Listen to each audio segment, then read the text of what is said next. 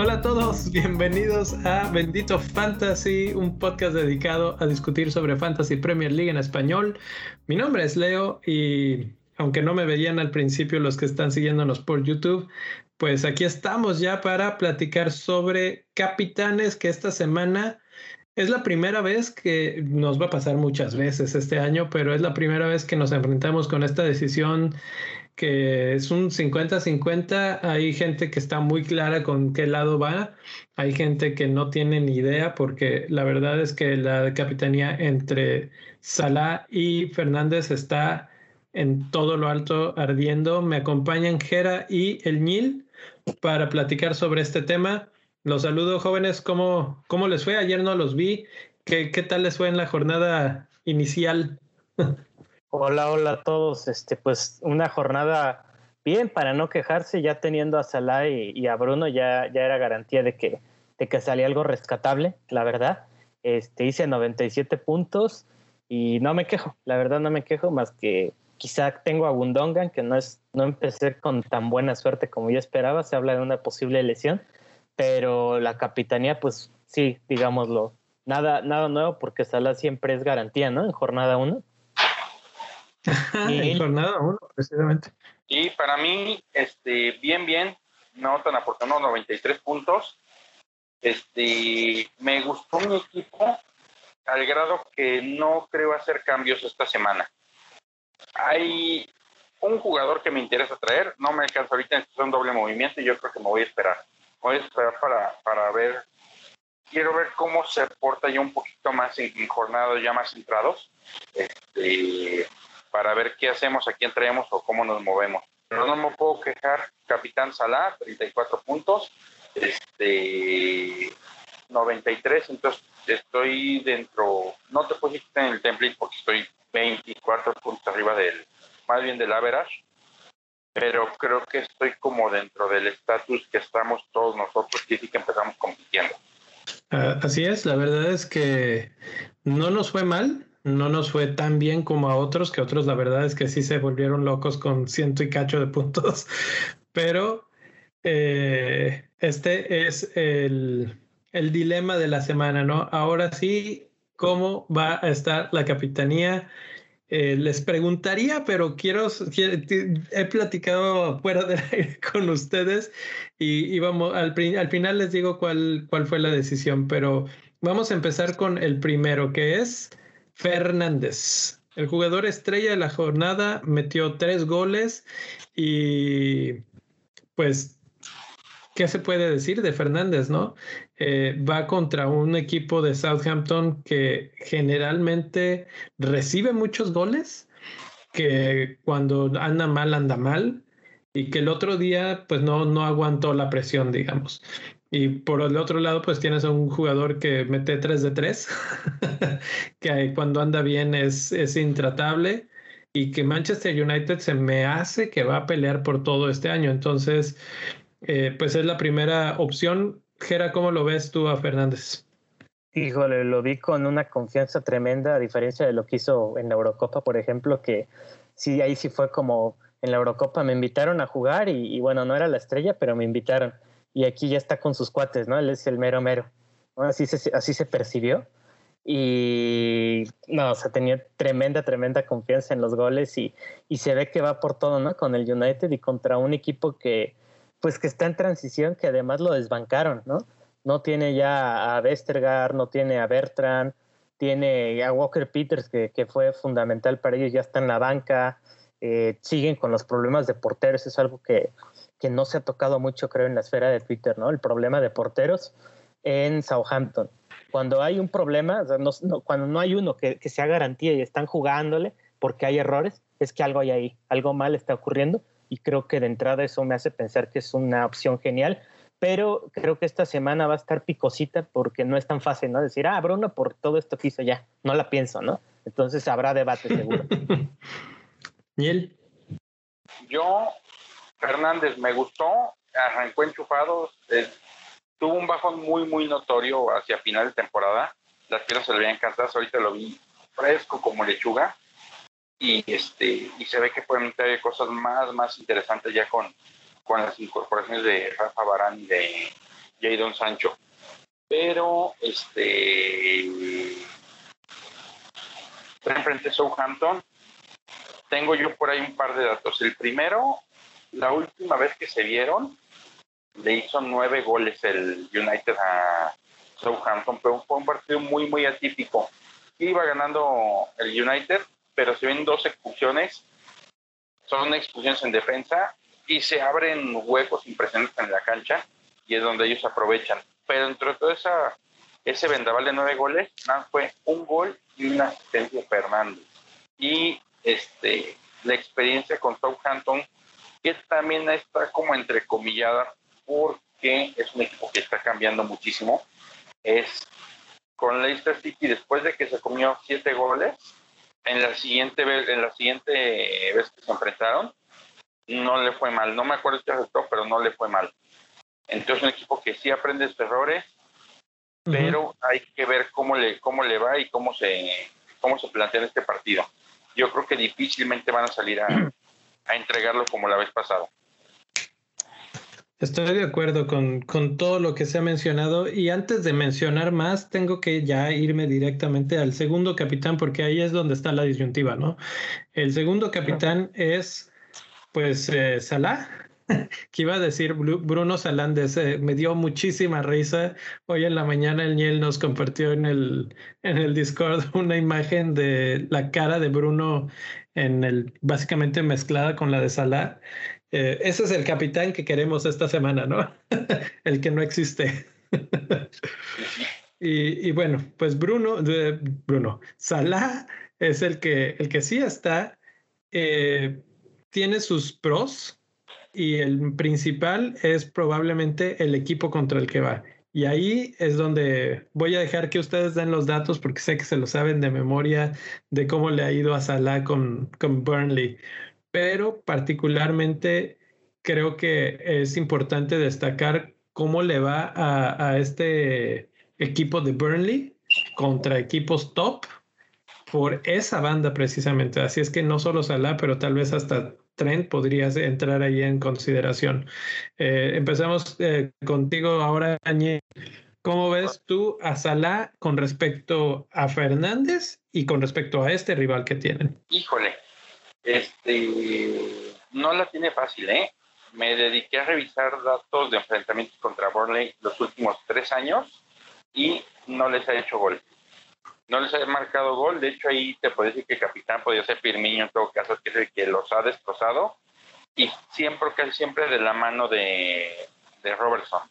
Entonces no está tan, tan fácil la cosa. Pero también lo que es una realidad es que por probabilidad Salah debería estar más cerca ahorita ya de poder levantar por fin al borde, pero sencillo no va a ser y yo creo que goleada no creo que se dé. ¿eh? No vamos a ver lo que vimos el, partido pasado porque es una defensa que es sumamente sólida, amalgamada y se conoce en cómo les duelen los pies seguramente. y yo pienso entre los dos por inercia pensaría un poquito más en Fernández sobre Sala, entre ellos dos. Bueno, esos, esos datos que dabas de la, del tiempo que lleva Salah sin dar gol en contra de Burnley, creo que Gera tiene la, réplica ahí, ¿no? Sí, no, la verdad es que es uno de los, creo que últimamente me he dado cuenta que es de los, no sé, de esos dilemas en cuanto a análisis más sonados, porque por un lado está este argumento de decir, pues sí, hay un récord contra equipos, pero ese equipo ha cambiado a lo largo de este tiempo. Entonces no es tan válido como tomarlo en cuenta. Sin embargo, creo que es lo que decía Neil, o sea, el Burnley es un equipo que no ha cambiado tanto a lo largo de este tiempo, se conocen tremendamente, ¿no? O sea, es de los equipos que más se conocen, yo diría, de la liga, más amalgamados, ¿no? Y que es muy extraño el caso del Burnley, ¿no? Porque a veces cuando esperas, esperas que defiendan algo, o sea, por ejemplo, el récord que tienen contra el City en el Etihad es catastrófico, ¿no? Cuando esperas que defienden, les clavan mm. cuatro o cinco goles.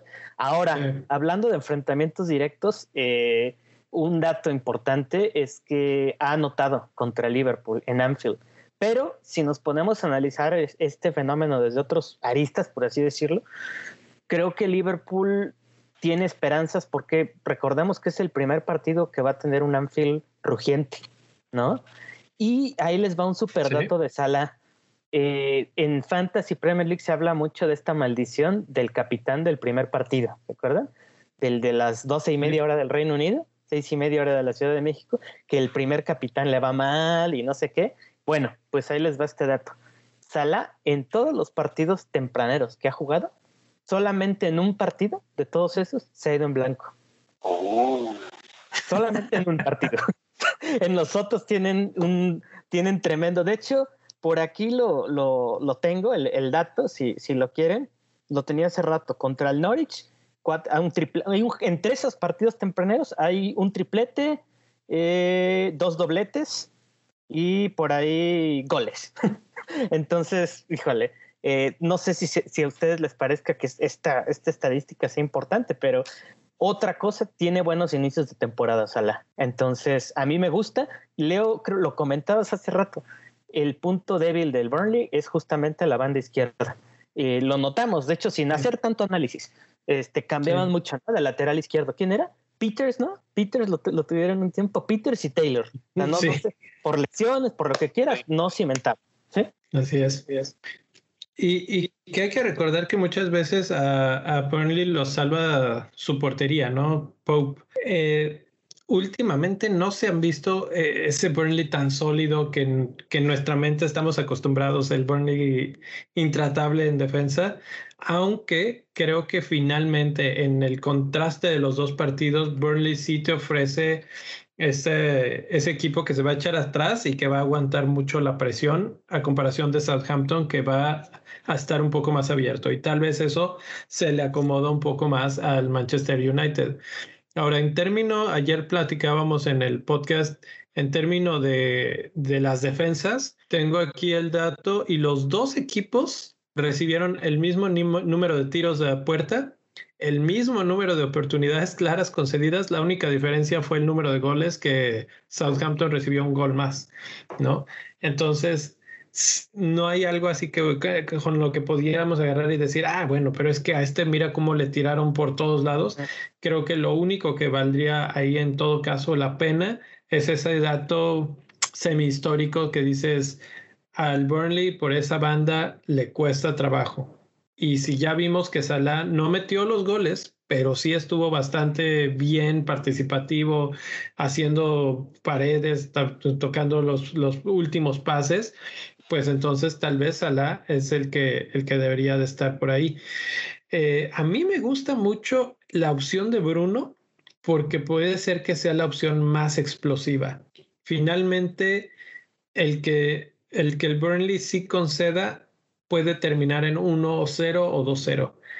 Pero cuando al Southampton le va mal, le va muy mal. Y ese 9-0, 9-1, ¿cuánto fue? De la vez pasada nos lo, nos lo deja muy claro, ¿no? Y, y, bueno, pues por todo lo que ya se mencionó de que su defensa ahorita está en un periodo de transición, etcétera, y que Bruno anda muy bien y que Pogba anda muy bien, que hay que mencionarlo así como como de repasadita porque no lo vamos a poner de capitán, pero pues eh, anda bien. Entonces, ¿por qué no pensar que les puede, les puede meter no uno, no dos, sino hasta tres de nuevo, ¿no? Otra cosa, este, la, la, localía. Las localías ya vuelven a, a, jugar este, un papel importante porque ya ahora sí ya se cuenta con un público importante. Ahorita lo estuve pensando en lo que hablábamos y de la jornada 1, este, vi la aplicación ahorita, solamente hubo tres victorias de visita. Lo demás se lo llevaron los locales. ¿sí? Entonces, bueno, son tres de cinco. O sea, la visita no está tan mal. Mm. Y lo único que sí que no hubo empates, ¿eh? No hubo empates. Hubo, hubo seis de local, hubo seis victorias de local y tres de visita. Ah, me falta una. Y, y, y, yo eso lo quise mencionar ayer en el podcast y se me pasó con tanta cosa que estábamos platicando, pero creo que eso es un factor que sí va a pesar este año. El público se sintió, por ejemplo, en el partido de, de Spurs, el público estaba metidísimo, metidísimo. En el partido de Brentford estaba metidísimo. Y tú te puedes imaginar que Anfield va a ser así. O sea, imagínate todo el tiempo que llevan ahí sin estar en, el, en esa sintonía con el equipo, etcétera. Eh, no espero otra cosa. Entonces, por ese lado, pues también Salah tiene, tiene esa ligera ventaja. Eh, vamos a hacer el cambio ahí de carril. Queda, queda claro que es un volado por, por, ese lado. Pero ¿qué tal el capitán 3 que ponemos en la mesa que sería eh, Son? Son que se vio bien, que fue punta de lanza del equipo de Spurs. El drama de la historia de Harry Kane va a seguir. Dudo muchísimo que juegue. Eh, entonces vamos a volver a ver a Son jugar como punta del equipo de Spurs y va contra un Wolves que si hablábamos de que de que Southampton está en transición, pues qué se puede decir de Wolves, ¿no? También lució endeble, débil, un poco ahí como que todavía se están encontrando. ¿Cómo ven ustedes la opción de Son? Mm. Me gusta, me gusta. La verdad es que se, eh, yo, yo, yo vi un ratito del juego de Spurs contra el City y daba la impresión que era un equipo que tenía mucho tiempo jugando juntos, mucho tiempo bajo ese sistema. No se, no, o sea, no se veía desacomodado, pues. Si tú los ves por primera vez, no dirías falta el centro delantero. O sea, estaba todo jalando perfectamente y no me parece una mala opción, sobre todo porque es un mediocampista jugando fuera de posición y bien abastecido además y contra un equipo que está totalmente de, desarmado. Tienen toda la propuesta en Jiménez y Jiménez pues, otra vez tiene que empezar a agarrar su, su, curvita de ascenso, su ritmo. Entonces, yo creo que puede ser un partido que le puede ir muy, muy, muy bien. Históricamente no le ha ido bien, pero la verdad es que este World sí es totalmente distinto al que teníamos hace tres o cuatro meses. Exacto, exacto. De hecho, si me preguntas a mí ahorita de los tres, creo que es el que mejor le puede ir, ¿eh? de plano. Sí. Te saldrías por completo por la, por la tangente. Gera, ¿cómo lo ves tú? Mira, ¿qué te puedo decir yo? Que armé propiamente eh, la mitad de mi equipo en torno a Son. O sea, realmente lo tenía ahí clavado fijo y este y confiaba en él, ¿no? Que incluso iba a hacer algo contra el City. Es curioso, fíjate, porque yo me considero que estoy en término medio. Yo sí veo los enfrentamientos directos, pero no sé a medias, o sea, los analizo y veo que siempre le iba bien, ¿no? Contra el City, Son. Entonces, eh, estoy de acuerdo con lo que dice él, o sea, me quedo con algo de su comentario. El partido que dieron contra el City parecía que en un Espíritu Santo ya llevaba un muy buen tiempo con ese equipo. O sea, eran, salieron tan organizados y vi a un Lucas Moura diferente, o sea, como motivado, como un nuevo comienzo para él después de tantos este, tropiezos. Entonces sí lo vi, lo vi con esa ilusión, fíjate. Eh, me gusta como diferencial, no de capitanía, claro, pero Lucas Moura jugó increíble y son, como dices tú, ahora va a ser creo que, el eje ¿no? de ese equipo.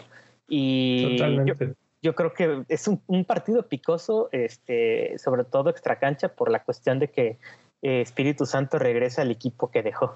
¿No? Entonces, sí, esa, eh, parte, no sé qué tanto juegue psicológicamente en cómo plantea el, partido, igual y no los quiere dañar tanto, ¿no? no sé. Sí, sí, sí, pero, pero yo creo que, que va a ser un buen duelo, ¿no? De ahí de, de, seguramente el entrenador de, de, Wolves también ya conoce bien, ha estudiado muy bien Espíritu Santo. Eso es importante. y los jugadores saben a qué juegan uno. Sí, también.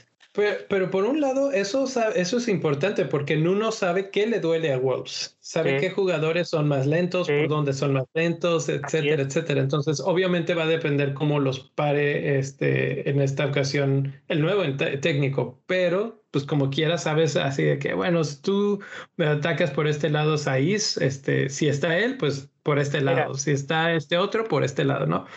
Mira, yo, a mí la verdad es que no me gusta más que los otros dos, pero, pero te puedo decir que algo que me encanta de capitanear a Zona a mí en lo personal es que sabes que no necesita muchas oportunidades para convertir. y eso siempre te da esperanza, ¿no? Es decir, con que agarre una, ya. con eso, es un buen definidor, Son. Y ya, simplemente por eso lo veo buena opción. Pero sí, yo, creo que le, que le, puede ir muy bien, ¿eh? Este Spurs se ve que ya habla portugués. sí, sí. Bueno, pues ahí está la opción de Son. Voy a tirar otros tres nombres al ruedo rápidamente como las opciones hipster. Y el primero es Dominic Calvert-Lewin, el segundo es Kevin De Bruyne y el tercero es Danny Ings. ¿Alguno de estos que quieran tomar como su hijo pródigo para platicar de hipsters? Mm, a, mí me gusta Calvert, Calvert Lewin, para poder este, candidatearlo como hipster, porque se, se, dio, nos dimos cuenta que sigue siendo ese, ese punta clásico que va a estar rematando, ¿no? Y, que, y que es infalible, o sea, las oportunidades de gol que tuvo y la, y la calidad de estas también. Este, Y además que se le prestaba mucho la, la, idea de que le surtieran balones para cabecear. Eso creo que me gustó mucho de, del Everton. Y que además se enfrenta a una defensa que, pues como lo decíamos antes de comenzar la grabación, este, sí lo, los golearon y todo, pero pues no podemos guiarnos solamente por, por estos números, ¿no? El Leeds ahora también hay que recordar que es un es un, tiene una afición bastante aguerrida. Entonces siempre hace pesar su, su, estadio, va contra el Leeds, ¿no? Del, del va contra el Leeds, del de visitante. Entonces, este, no sé, a mí me gusta, me gusta como opción porque ya vimos que comienza bien los torneos, ¿no? El, el pasado fue una, una máquina, ¿no? Total. Calvert Entonces, como, como rematador, sí, no, el visto bueno. Sí, pero ¿sabes qué? Yo por ahí leí una estadística que decía que a Leeds le iba mejor fuera de casa que en casa, que la presión que metía la gente era importante.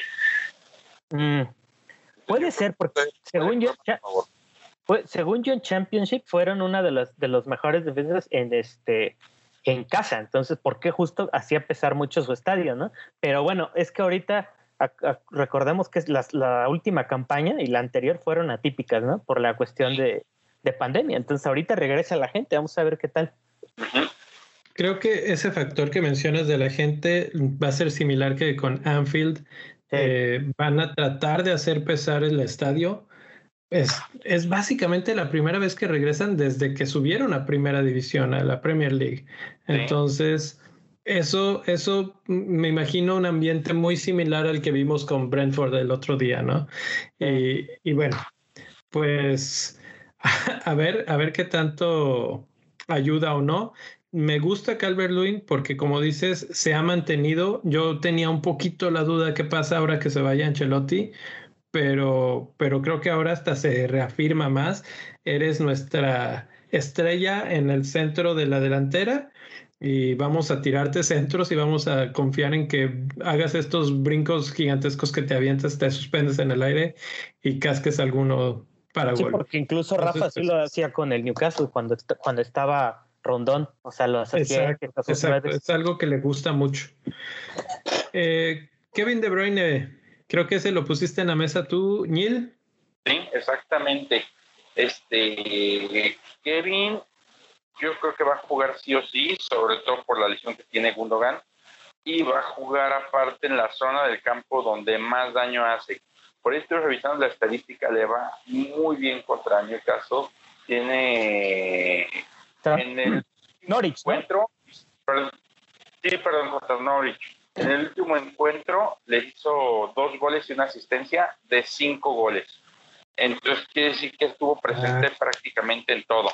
No hay mucha estadística contra ellos, pero ya se vio que es un equipo que les va a costar muchísimo trabajo. Es prácticamente Cantwell y nada más. Puki se ve lento, se ve cansado. Puki ya no, ya, no se ve que preocupe como hace un año. Este, y la verdad es que yo sí veo un City mucho más amalgamado que el de la última vez que se enfrentaron. Salvo por ahí a lo mejor el tema de centro delantero, que creo que les va a seguir doliendo un poquito. Pero si un equipo tiene como compensar el no tener un jugador en punta, es el City. Y yo creo que Kevin le va a ir muy, muy bien, sobre todo porque va a tener por un lado a Mares abriendo espacio, por el otro lado Sterling y, y este, y Grealish y él va a poder jugar prácticamente como centro delantero. Sí. No está presente en pantalla, pero ¿qué opinas de Mares? Para que mucha gente no fue, bueno, tengo una, una lluvia de ideas en mi mente. Kevin De Bruyne, interesantísimo, porque además es en estos momentos diferencial. Lo tiene un porcentaje bajísimo de gente en el, en el fantasy y es porque pues todavía está esta incertidumbre de si juega o no juega. Sí. Pero a esto le quiero agregar ¿Qué opinamos de Mares, que sí lo tiene un poco más de gente y que seguramente va a volver a jugar, a menos de que Pep de plano no le haya gustado su partido el otro día y se acabó el, el turno de Mares? Pero, pero con la combinación ya con Kevin en la cancha, con Grealish del otro lado, Mares, me parece que puede ser bastante interesante contra un Norwich que sí luce de vilón, ¿no? Sí, aquí la cosa es que la, la volvemos al mismo tema, o sea, como dice Neil, o sea, si hay un equipo que te puede improvisar en cuanto a jugadores por profundidad de plantilla es el City, ¿no? Ahora el Chelsea también, el Chelsea también lo puede hacer, pero bueno, eh, algo que me, que me, me convence de Kevin es justo, si llega a empezar y lo tienes, y además de capitán, es el, el diferencial soñado, ¿no? Por así decirlo, ¿no? Soñado. Este, sí. no sé, no sé cómo vaya a estar en la cuestión de, de, creativos, que se decía que Kevin estaba falta de juego, que todavía no estaba al 100. Bundongan está lesionado, en, ya regresó a los entrenamientos, pero pues tienen muchos jugadores, tienen otro creativo que es Grealish, que bien podría por ahí también este, suplir un poquito, ¿no? Ese, ese rol, al menos este, creativo. Sería interesante. Y Mares, pues la verdad es que es un jugador que lo preguntabas, preguntabas por él ahorita, pues es su, es su partido perfecto, ¿no? Porque es un, un activo explosivo, Mares, que, que si anota te puede anotar hasta un doblete, ¿no? Fácil. O hasta un hat-trick de la nada. De la nada. Ajá. Otro diferencial, porque sí lo tiene gente, pero no tanta gente. Bueno, vamos a hablar del último jugador. Antes de eso, quiero invitarlos a los que estén siguiéndonos por el YouTube, eh, que nos dejen algún comentario, like, subscribe, para que el algoritmo nos quiera más. Eh. Aprovechen que ya están por ahí y píquenle al botoncito del pulgar. Y pues ya con eso nos vamos a hablar de este hombre que se salvó en el último minuto de irse en blanco. Danny Ings, yo creí que, que nos iba a ir mal a los que lo teníamos, pero se salvó. Ahí está.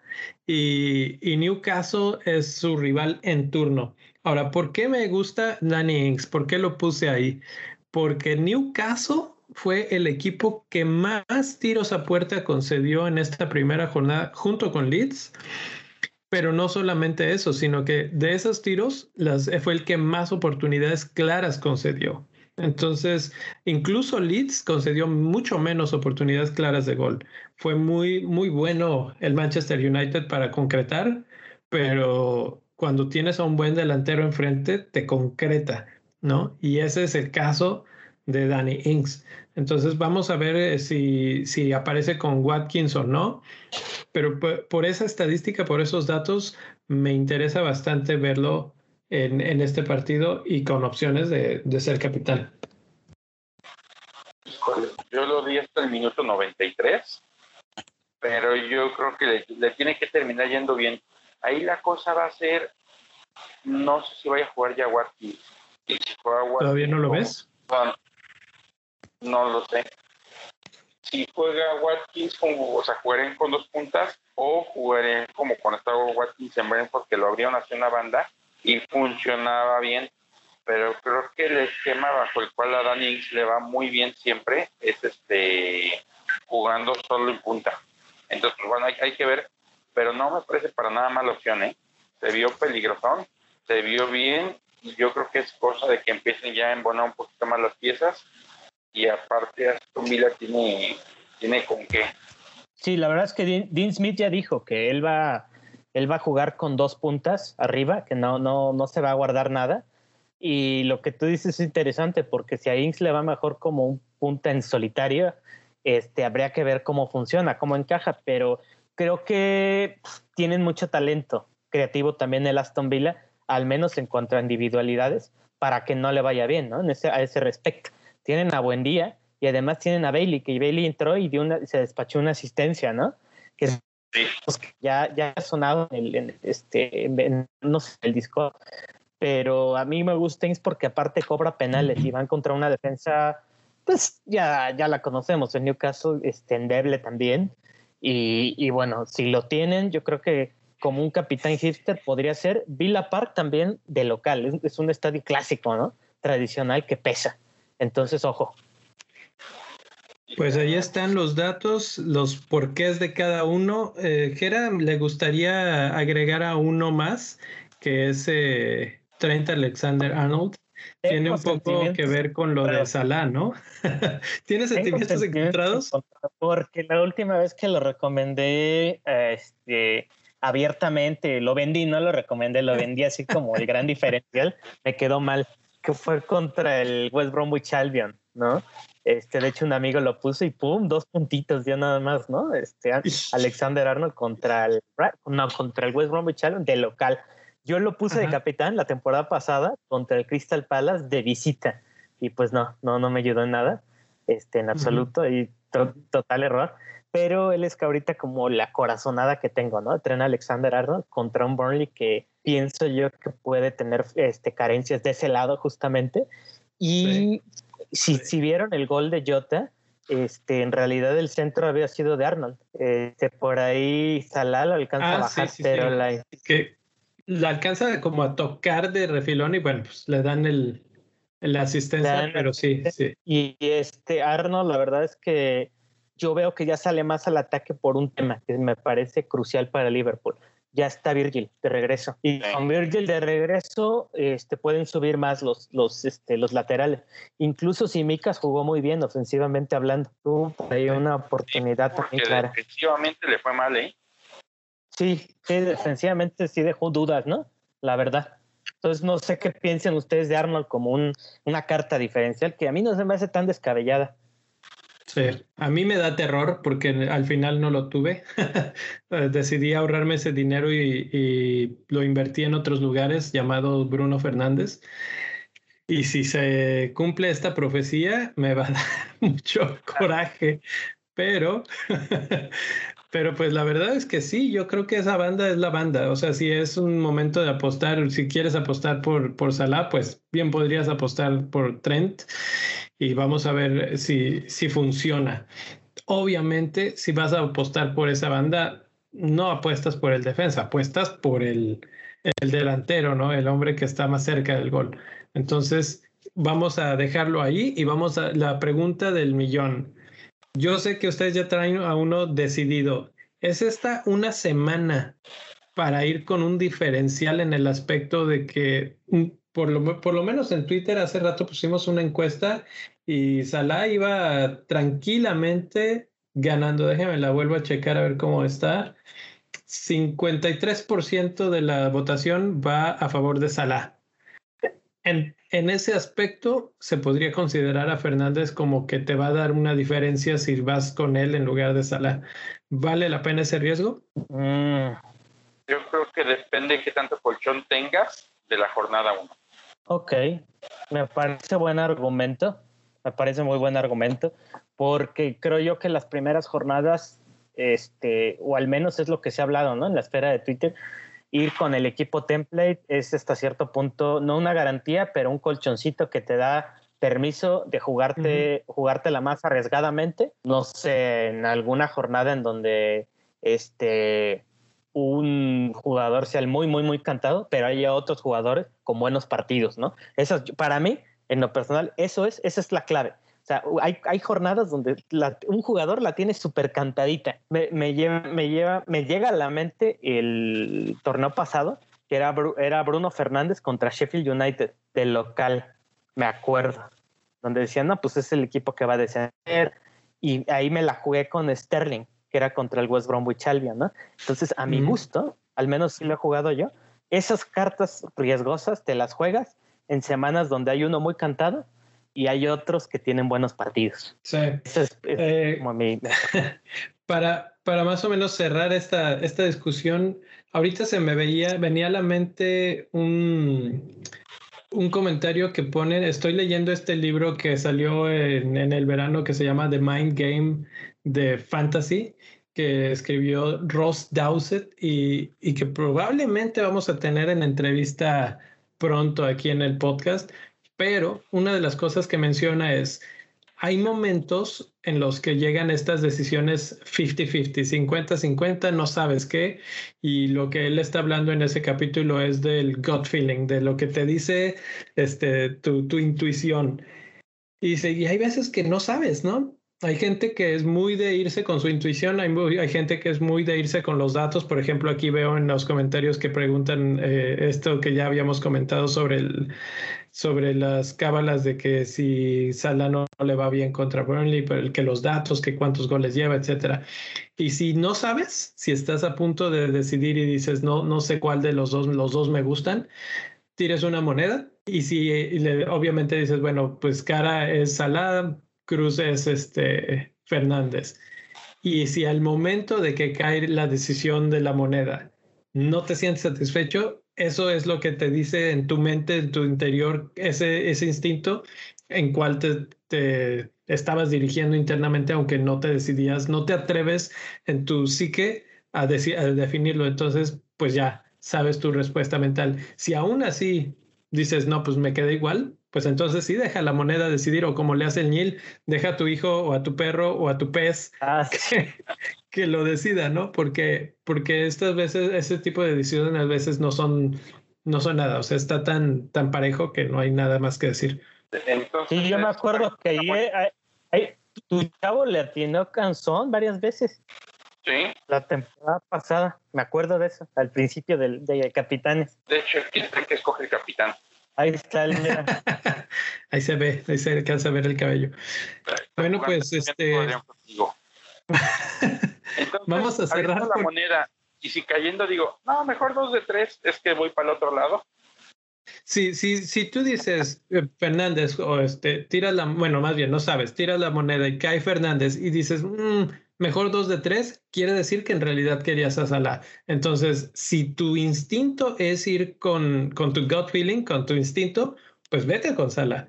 Si no, y todavía no te defines, pues ve con lo que te dice la moneda y ya. Eh, e, ese, es, eso es lo que la psicología, digamos, ha estudiado y ha visto y ha dicho, así funciona este tipo de decisiones cuando tu mente cree que sabe, pero no sabe este, nunca se va a poner de acuerdo y nada más vas a sufrir por mucho rato. Entonces, pues utiliza esta, esta técnica que parece muy simple, pero pues que queda muy bien.